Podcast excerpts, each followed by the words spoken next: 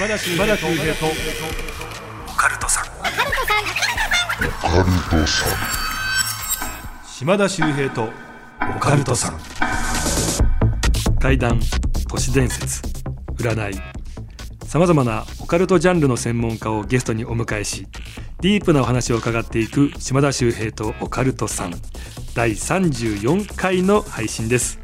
ゲストは月刊ムー編集長三上竹春さんです。お願いいたしどうますもよろしくお願いします。いやーすげえ話をねずっと聞いちゃってますけどもね。今日も期待してますんでお願いいたします、まずですねあの番組宛てにあのメール届いてますんで三上さんからもね見解伺いたいと思います、はい。えーこちらはね経験談。はい。いただきましてラジオネームは、えーなしという方ですね。はい、えー今から7年前のお話ですある夏の日の明け方なんですがまだ家族の誰も起きていない時間に母だけが目を覚ましたんです。なんとなく喉のあたりが苦しいと感じたそうです。その後吐き気に襲われトイレで戻してしまいそうこうしているうちにリビングの電話が鳴りました。母が出るとそれは病院に入っていた父方の祖母が亡くなったという知らせでした。その後事情を聞いたところ祖母は喉に痰を詰まらせて亡くなっていて朝の見回りの際に発見されたそうです。えその前の見回りでは異常がなかったことから明け方頃に亡くなったのではないかということでした。母はですね普段霊感があるわけでもなく気分が悪くて目を覚ますというのも後にも先にもその時だけだったそうです。亡くなった祖母も父方なので母と血のつながりがあるわけではありません。え偶然かもしれませんが母が目覚めた時間と祖母が亡くなった時間がほぼ同じということにも何か因縁めいたものを感じてしまいます。えーもしかすると母方の祖母が霊感がある人なのでそれが見えないところで母に遺伝したのかななどとも考えていますということですけども。不思議ですね、まあこれはもうおそらく典型的なまあ虫のせらせじゃないですけども、誰かがお亡くなりになるいわゆる臨死体験ってありますよね。はいはい。で臨死体験っていうのはいくつか特徴があって死にました。そこから肉体からもう一つの体がこう出る。体外離脱現象。でその次にトンネル体験、暗いトンネルをずっと歩いていくとか飛んでいくとか。でそのトンネルを抜けると非常に明るい世界があって往々にして目の前に大きな川がある、うんうんうん。まあ、三途の川ですよね。はいで三途の川を渡る。これ船に乗ったりとか飛んでったりとかね、泳いでいく人もいるんだけども。で渡りきるとそこはお花畑で。大体この段階でその身内のねすでにお亡くなりになってる人が現れてそのまだこっちに来るのは早いって追い返されると生き返る。でいなければどんどんどんどん進んでって最後にはこう扉が出てきて扉の横にね番人がいたりするんだけどもこの扉の中に入れたらもう帰ってこれないっていう型があるね。なんかねあの皆さんなぜか共通で同じようなことをおっしゃいますよね。ただ細部は全然違うんですよね、ええええあの文化だとか宗教によって微妙に違うんだけどと例えば川がねあの火の海であったりとか砂漠であったりとかするんだけども、やっぱりその教会があったりだとかお花畑そういうのがこう共通している。これはある種まあ脳の、おまあ、一つの機能でそういうふうに見せてるんだっていう、まあお医者さんなんかはそう言うんだけども。ただ明らかに型があるっていうことは重要で,、ええ。でさらにこの臨死体験ってもう一種類あるんですよ。ほそれはそのさっき言ったその体外離脱の後にその場にいるんですよ。でその場にいて例えばそのね遺族の方とかねおと話しかける。でも話しかけても分かんない。それはそうですよね、もう肉体がないから分からない。でこういう状態になった時って思った瞬間にもう例えばその「お母さんどうしてるんだ」とか「お姉さんどうしてるんだ」と思った瞬間にそのお姉さんの隣にヒュッとこうまあ肉体があるわけじゃないのでそのテレポートとはねええ。ちょっとあれなんだけども、本当に瞬間移動する。こういったそのおまあある種第二次臨死体験とか言ったりするんだけども時空をある種ジャンピングするっていうケースがあって、これはね面白いあのことを発見した方がいて、まあ実際臨死体験でそういうふうなジャンピングの段階になってどこうやっても全然こう気づいてくれないんだけども手振っても気づかない、一つ方法があって、うん、その人の体に入るっていう。そうすると、はい。そのその肉体を持ってまだ生きてる人の目線でこう見えるらしいんですよ、ね。はあなるほど。で例えばその段階で何かをこう知らせる。例えば今回の場合もその喉を痛めたまま亡くなってですね。である種そのおお母さんの体の中に入ってまあある種知らせる、うん。こういうふうな、まあ、印ですよねそういうことをやった可能性がある。うんだからただ単にその話しかけてもわからないからその人の中に入っちゃうっていう。で同じような、まあ、ちょっと痛みをまあ、その人が感じたっていう。僕ねあのもう結構前なんですけどなんかこうある農家の奥さんにロケでなんか定期的にお世話になってたんですよ。あの農作業を教わるってロケだったんですけどでそこの家にはですねその義理のお父さん奥さんから義理のお父さんがいて結構おじいちゃんがいたんですけどあるお正月にそのおじいちゃんが餅を喉に詰まらせちゃったんですよ。でみんなでもうこうあたふたして救急車呼んででもねなんとかって思ってその掃除機を口にこう突っ込んでで血だらけになっちゃったんだけどこう必死にでもこうね吸い取ろう吸い取ろうってやってでもなんかうまくいかなくってで救急車に運ばれてったんですね。でその後ですねあのずっと意識結局戻らずに2ヶ月くらいで亡くなってしまったっていう悲しいことがあったんですけどそのいつもロケでねお世話になってる元気のいいね奥さん声がガラッガラな時があったんですよ。でどうしたんですか？いや喉痛くってもうずっとみたいな。でその喉のガラガラな時期っていうのが2ヶ月ででそのおじい様が亡くなったと同時に治ったんですよ。ただおじい様がずっとこう意識が戻らない期間同じように喉がずっと痛かったっつって。あれも不思議だけど、でもその方はきっとおじいちゃんがね喉苦しかったのが私いつも面倒見てたから私もそういうねなんか思いをしてたのかもしれないんだけどもね、で最後楽になったから私も喉が楽になったと思うんだよねっておっしゃった時になんか妙に腑に落ちたんですよね。まあその時、まあ、意識がない状態っていうのはひょっとしたらその体外離脱状態になってて入ったかもしれないですよね。その奥様の方にね。まあ、ひょっとしたらその、ね、入ることによってなんかこう伝えたいことがあったのかもしれないですね。そのそうですね。その2ヶ月意識ない、まあ、もしこれから死ぬにしてもこうね突然死んでいくわけだからそねその遺言じゃないけどもなんかこうメッセージっていうのをこうこうまあ伝えるためになんかそういうただそれはうまく伝わらなかったのかもしれないけども、ね。まあね何分そういう能力がある人ばっかりじゃないので、いやーちょっとね一つのメールでいろんな話膨らみましたけどもね。ありがとうございました。さあ、えーこの後ですねえーいよいよ本編参ります。三上さんこの後またディープなお話よろしくお願いいはい、たします、よろしくお願いします。島田秀平とオカルトさん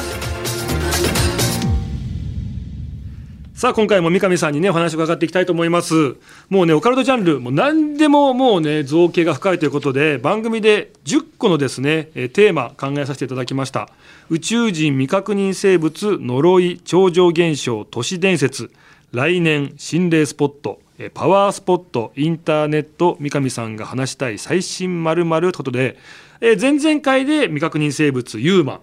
で前回が超常現象と都市伝説の話いただきましたね。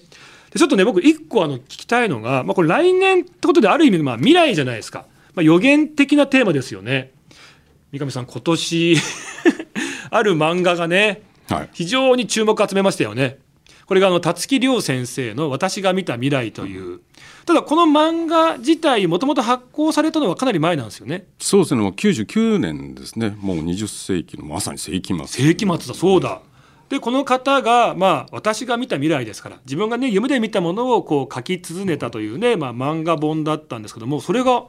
あれ結構当たってねえか。みたいなことでめちゃめちゃ当たる予言書みたいなことになって一時期ねネットオークションではもう10万円以上値がついてるっていう。もっとですね。30万近くそんな言ってたんですね。もう絶版になっちゃってたんで。でただねこれがあーみんな読みたいねってことで今年完全版として、まあ、またね今新たに発売されたら今アマゾンで1位ですよ。そうですね。めちゃめちゃ売れてるんですよねまあ、これはあの漫画としてはもう本当にあの20年以上前でもう辰木亮先生ももうもうリタイアしてそうなんですよね。すぐその、えー、1999年にその本出されたすぐ後にもうあの漫画家引退されてるんですよね。そうですね。で本人は別にその霊感があるだとか霊能者ではないって、うん、まあ漫画のテーマはね結構実は怪談っぽいものを書いてはいるんだけどもこの予言に関しては基本的に夢なんですね、うん、夢で見たものが現実になり、えー、例えばそのフレディ・マーキュリーが死んだっていう夢を見た後しばらくして本当にお亡くなりになったとか、うん、その例えば事件でね女の子が、まあ、行方不明になった。でそれがこうこう夢の中でこうまあご遺体がここにあるみたいな形でこう見えた。で後日その通りの見た光景のまんまのところで発見されたとか、うん、そういったそのまあいわゆるその予知夢のある種の夢日記をずっと書いてるんですね、うん、書いてて。でそれを一部漫画にしたのがまあこの話題になってる漫画で。あれもその中の一方なんですけどね。オムニバス的に入ってる中のその一方がその予言予知夢に関するものをあもうなんか全体が予言の書みたいなふうに言われてましたけど一本だけだったんですね。一本ですねもともとの。まあもちろんその他もその実話怪談系まあもうあれも多分実際に体験したというか身の回りで起こったものが元になったのかモチーフに。で、まあ、特にこの予言に関してはそのまあもちろん絶版になったしもう版元もねもうなくなってる段階でなぜ話題になったかというとその本の表紙カバーにですねこの大災害は2011年3月って書いてるんですよ。そうなんです。表紙にね、でご存知の通り2011年3月、まあ、11日に、まあ、東日本大震災が起こってまさにこう、うん、もうドンピシャに当たったっていうんですごい注目される。はいはい、でかつその漫画の中でその皐月さんが見た予知夢の一番のクライマックスって言ってもいいのが津波なんですよ。うん、でだからある種この予知夢で見たその津波がその311のね東日本大震災の津波だったんじゃないかっていうことでもまた二重の意味で話題になったんです。うん、ところが実際はそうではないらしいんですね。違うんですか？とんでもない津波が襲ってくる。それはあの光景として見たのはその横浜らしいんです横浜のこう、まあ、海岸近くのその風景の状態でそこに大津波がやってくる、うん、まあ、東日本大震災は、まあ、横浜がそういうふうなことにはなってないのと、えー、そのやっぱり違う災害であるっていう自覚がやっぱり本人にあって。でその漫画を描いた後、まあいくつかこう津波のその夢を見てる。あまだ見たとはいはいはい。でその中でそのまさにこう未曾有の大津波が発生する瞬間っていうのを見たと。うん、でその発生源が311のように太平洋上ではなくてもっと南、もう沖縄より南のフィリピン海。うん、はい。もう東シナ海に南シナ海さらにもうちょっとフィリピンの方の、まあ、もっと沖ですよね。そこに突然ですねまあ視線としてはある種空中から、まあ、人工衛星からこう見てるようにこうそのアジア全域の光景が見えてで突然その海のところにポコッっていういわゆるその水中か海底かで何かが起こってこう一気に海面が持ち上がった光景が見えたと。うんでその後そのおまあ波動というか波紋がどんどんどんどん広がっていってその様子がこうなんか竜のように2匹の竜のようにこう見えたみたいなね。でこれこそがずっと見続けている大津波のうんもう災害だともう直感で分かった。でこの時はしかも日付が分かってるえ？日付が分かって。はい。それが2025年の7月。あの2011年3月、ね、大災害ですよっていうことをね、まあ、言い当てた方が2025年の7月に大津波が来るんじゃないかってことをおっしゃってるわけですね。これはかなりの確率が高いっていうふうに、まあ、本人は言ってるんですね。すごい話ですよね。だってもうあと4年後そうですね。まあ他にあの災害の予言としてはその富士山の噴火とかあるんだけれども、ええ富士山の噴火に関しては、まあ、な何年何月っていうことはまだわからないしそれは確定しした未来ではないのかもしれないんだけれどもこの津波に関しては2025の7月まで言っちゃってますからね。だから非常に何だろうこう恐ろしいというか、まあ、今回その前の本を復刻するにあたってそのその場あたりのところ後日談も含めて、まあ、ページが増えているというか。なぜねあの目覚めたとかとかねね。イインドに行った時の話とかね。そうね裁判場の話も出はいてくるんはいです、はい。であの僕すごい面白かったのがあのーまあ あれそのね最近その本もね高騰して、この完全版出る前ですよね。辰木亮なる人がツイッター上に現れてでいろいろこうやり取りしてたと。でそれが実はなりすましだったっていうなんかそういうなりすまし騒動もあったんですよね。これがまたね、まあ、本誌のムーもですね。それに乗っかっちゃってるみたいな。ねあのムーも騙されたっていうまあでもそれによってその騒動が本人のね姪っ子さんの目に留まりで姪っ子さんから本人の方になんかこんなになってるらしいよなんてことで本人が出てきてくれてっていう話にまあつながるわけですから意味があったわけじゃないですか。まあ本人はその SNS とかね、そのネットとかっていうのを全然やらない方で、まあ噂にはねなんかなりすましがいるよっていうのは聞いてはいたけどもまあ別にほっとけばいいや結構なんかねあのおおらかな方で別にいいじゃんって方らしいですね。ただそのなりすましがその復刻版の企画を出版社に持ち込んで、えー当然話題になって、ね、一冊な、ね、10万20万、30万ぐらいの値がついてるんで出版社側もこの復刻に関しては非常に乗り気だった。でおすぐやりましょうということで都市伝説系のおサイトの、まあ、管理人が、まあ、そのやり取りの窓口、まあ、この管理人の方もね騙されてたんだけども。で話が進んでいってまさに契約、うん。この契約のそのサイトの窓口だった人が、まあ、出版社とやり取りしていざ明日その正式契約っていう時にまさに本人から編集部出版社に問い合わせがあったん。前日だったんですかあ前。日に、ね、電話がかかってきて「辰木亮と申しますけれども」みたいな話で。えーってなりますよね。いやそりゃ凍りついたでしょうね。だってあのーそのなりすましがまあねえー辰木亮なんです。ということで完全版で本復刻版出ますよってなった時にちゃんとこうアマゾンとかでも出てましたよね。そうそうそう。でこれ発売になりますよ。っつって結構みんななんかもう買うみたいな感じにななってたのが。りもう予約でねそれででも予約の中でもねベストセラー1位みたいな。そうそうそう。ってなってたのが急にその画面がパーンって消えたんですよね。でみんな「えなんじゃこりゃ」みたいな。えなんで？発発売延期になったんですね。何？延期って何？何？何？みたいな。ってなったらどうもそういうことだったってことでご本人がちゃんと来てちゃんとした完全版がこの前発売になったわけじゃないですか。まあだからその復刻版を出すことに関してはやぶさかじゃないけれども、うんうん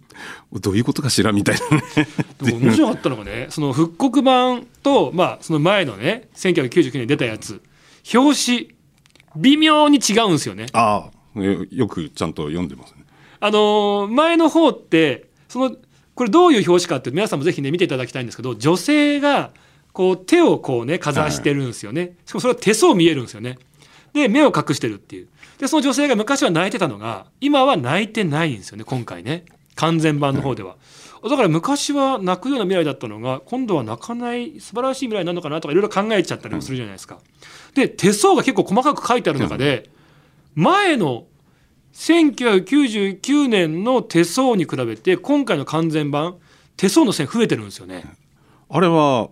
やっぱりあの本人も意識してもう手相が変わったんで今の手相で書き直したらしいなんですよね。で見た時に特徴的なのが手の真ん中にすごい綺麗な十字が入ってて神秘十字線が入ってるんですよ、はいはい。まあ、直感力働くとかねインスピレーションが働くまさにそうだなっていう線があるんですけど他ね運命線に島が入ったりとか、うん。で一番僕びっくりしたのが結婚線。なんかね2個あるんですけど1個がちょっと若い頃いろいろごちゃごちゃあったよっていう線と上にもう1本すげえ長いのがあるんですけどすげえ下がってるんですよ。だからこれご本人分かってるか分かってないかだと思うんですけど辰木亮先生今現在あの当時に比べて恋愛運めちゃくちゃ下がってるんですよね。手相で見ると僕はそこに注目しました。ねまあ独身でいらっしゃるのかな？ええなんかね。なんでいろいろ多分あったんだなって、うん。当時は。今は全くないんだなっていうのが なんか勝手に表紙から、結構ご高齢ええですから、もうね、はいはい。結構。あの手相だけでも面白い見れちゃうんですけどもね、すみません。ちょっと皆さんぜひねあのちょっと2025年っていうショッキングな話もありましちたけどょっとね気になりますね。はい。日本放送のオカルト情報。報道部に忍者がいます島田秀平とオカルトさん。ちょっとあのーお品書きありますんでちょっとテーマ何か選んでいただけますでしょうか？じゃあ呪いでいきますか呪い？うん。まあ、怖い話で終わるっていうのもなかなかねあれね。呪い？呪い。はい。ねあのいろんな、まあ、呪術というかありますけども、まあ日本でその呪う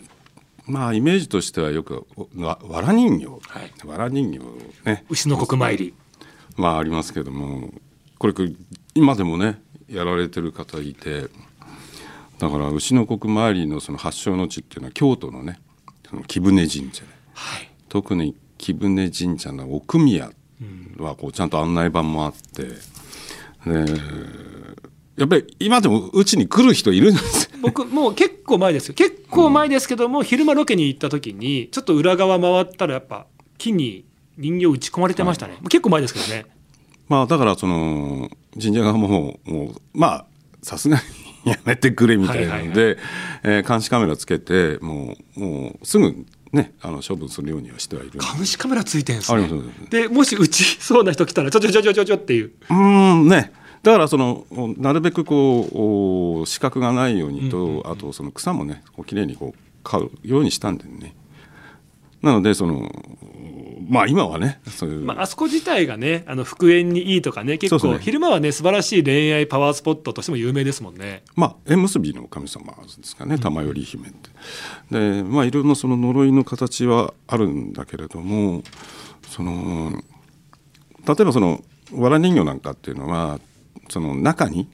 その呪う相手の例えば髪の毛だとかはい。写真とか入れてね。爪とか。ええ。でまあ大体こう五寸釘をこう3本打ち込むんだよあ。三本なんですか？3本ですね。作法作法があって、ええ。ね 作法あるんですか？本当に正式にやる場合にはこのわら人形これ十字が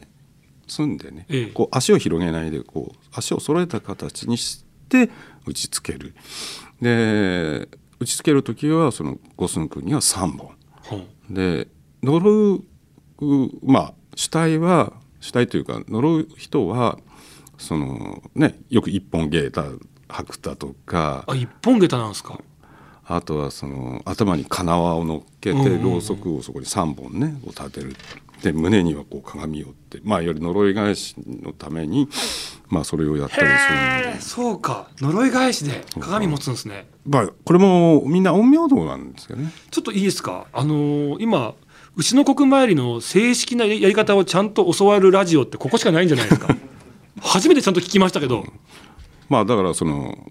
牛の国はい。に、まあ夜中ね一人でそのご神木に打ちつける。さっき3本って言いましたけどその3本ってどう1本ずつさ3本同時じゃないですよね。まああの基本的にあのね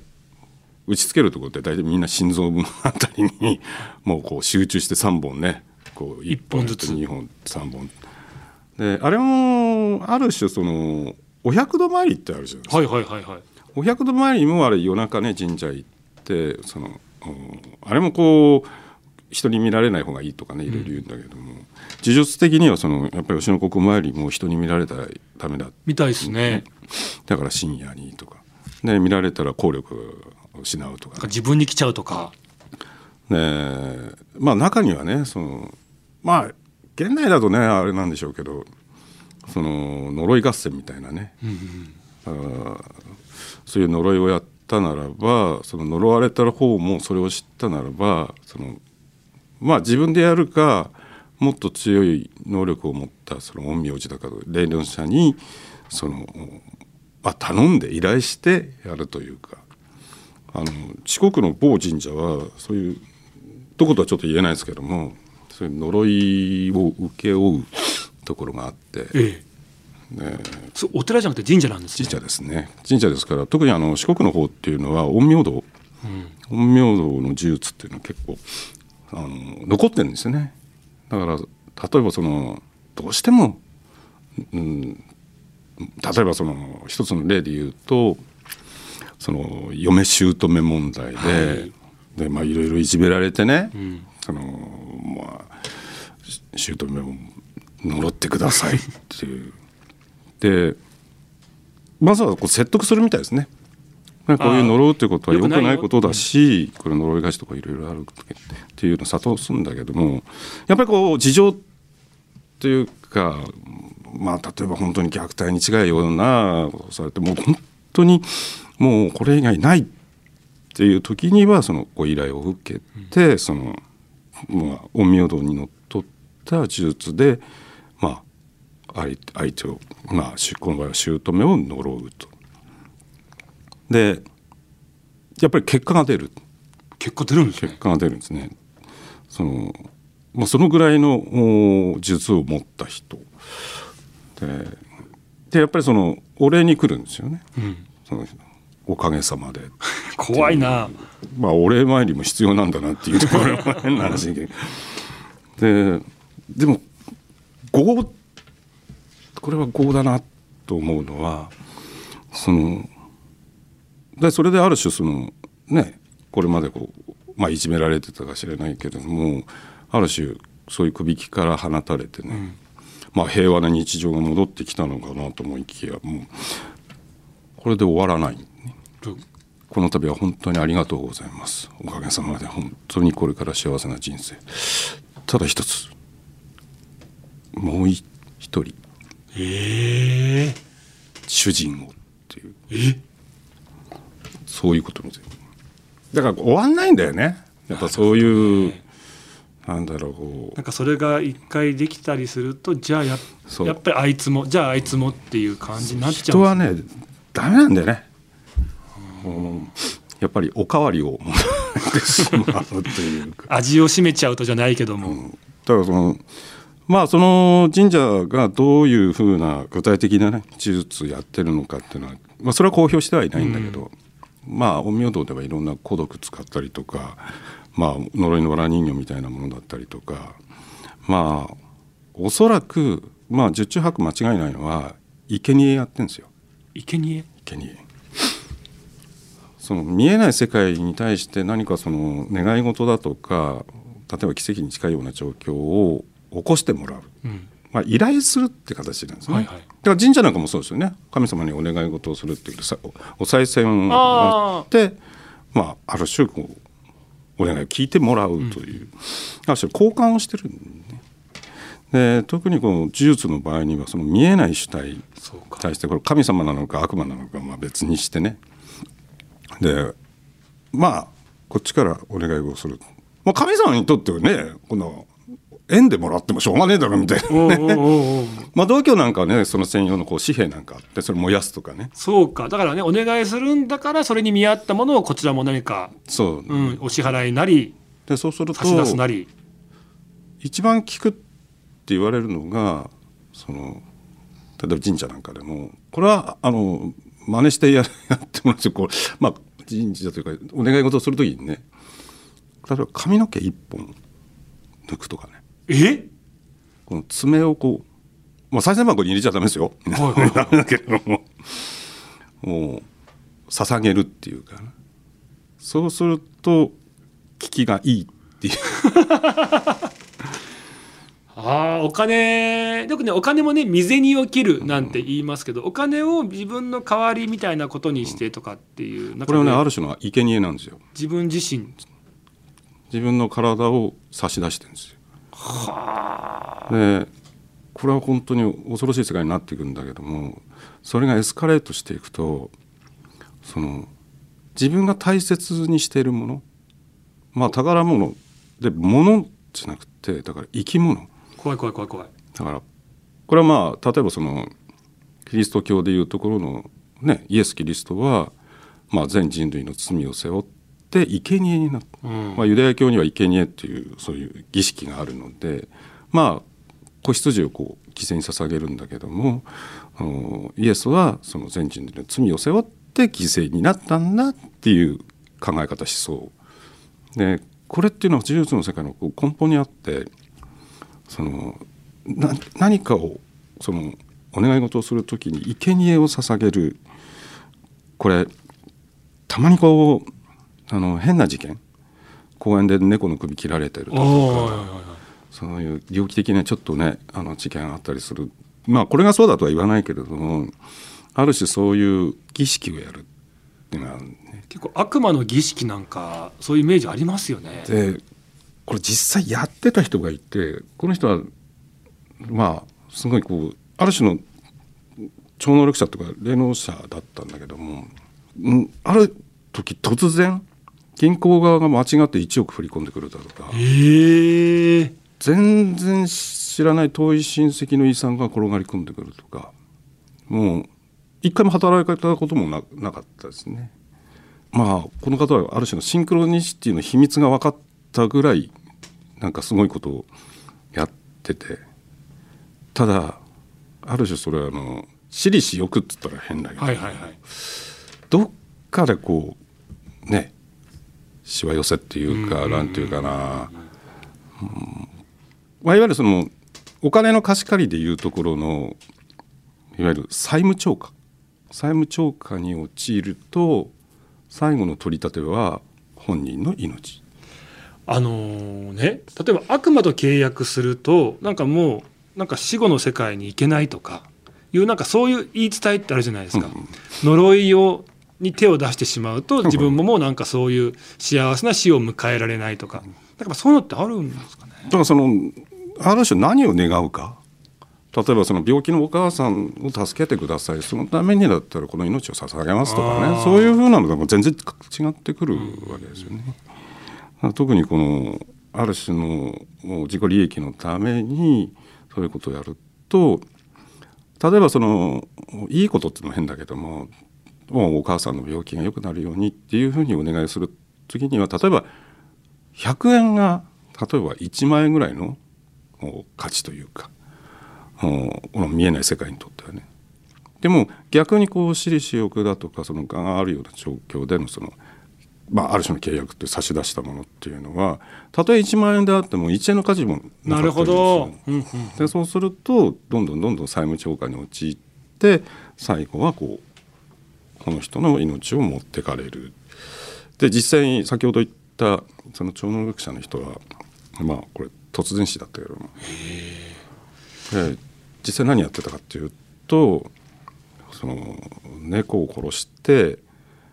えば学校のある方角のまあそれも全部なんか決まってるらしいんだけどそこにこう埋めるとかね。なんかそういう手術をしてたみたいな悪魔とのとか呪いの契約の債務超過。怖いですね。これは怖いですよ。そこでどっか電話したらね債務処理とかしてくれないんですね。だからそういうキリスト教でいうとそういうふうなその現在っていうかな人類が背負った現在をおまあ間に入って、まあ、いわゆる中保者としてこの支払ったのがキリストだって話になる。え今回何の話してましたっけ？そうか呪いでここまで来てすごいんですよ。もう入り口から出口がとんでもないとこででいやーちょっとお別れのお時間なんです。あのー、3回にわたって出ていただきましたけども、全然話足りないですよね。皆さんこのね、えー続きはぜひ、えー月刊ムーの方をですね購読していただいてはい。ムーミンになっていただければね、えーたっぷりとね、えー味わっていただけると思いますのでよろしくお願いいたします。ただリカさんお知らせとかあったりするんですか？とね、えーもう月刊ムーは毎月9日発売なんです。ぜひ毎月9日には書店参加ネットで注文してください。お願いいたします。あとなんか結構最近グッズの方も好調で。そうですね。いろいろ声をかけていただいてそのね T シャツとかもういわゆるキーホルダーいろんなスタジャンねそうですね。はい。あれすげえおしゃれですしあと帽子ムーって書いてある帽子なんですけどめちゃくちゃ目立つんですけどあれいいんですよ。あれでゴルフやるとねあのボールがなくならないんですよ。素晴らしい。なんかなくなったと思ったらすぐなんか出てきたりとか 奇跡的ななんかこう跳ね方でフェアウェイ戻ったりとかするんですよね、なんか僕はスピリチュアルゴルフって呼んでますけど素晴らしい。あれゴルファーにもおすすめですので、ね皆さんぜひねチェックしていただきたいと思います。というわけで、え3回にわたって三上編集長ありがとうございました。どうもありがとうございました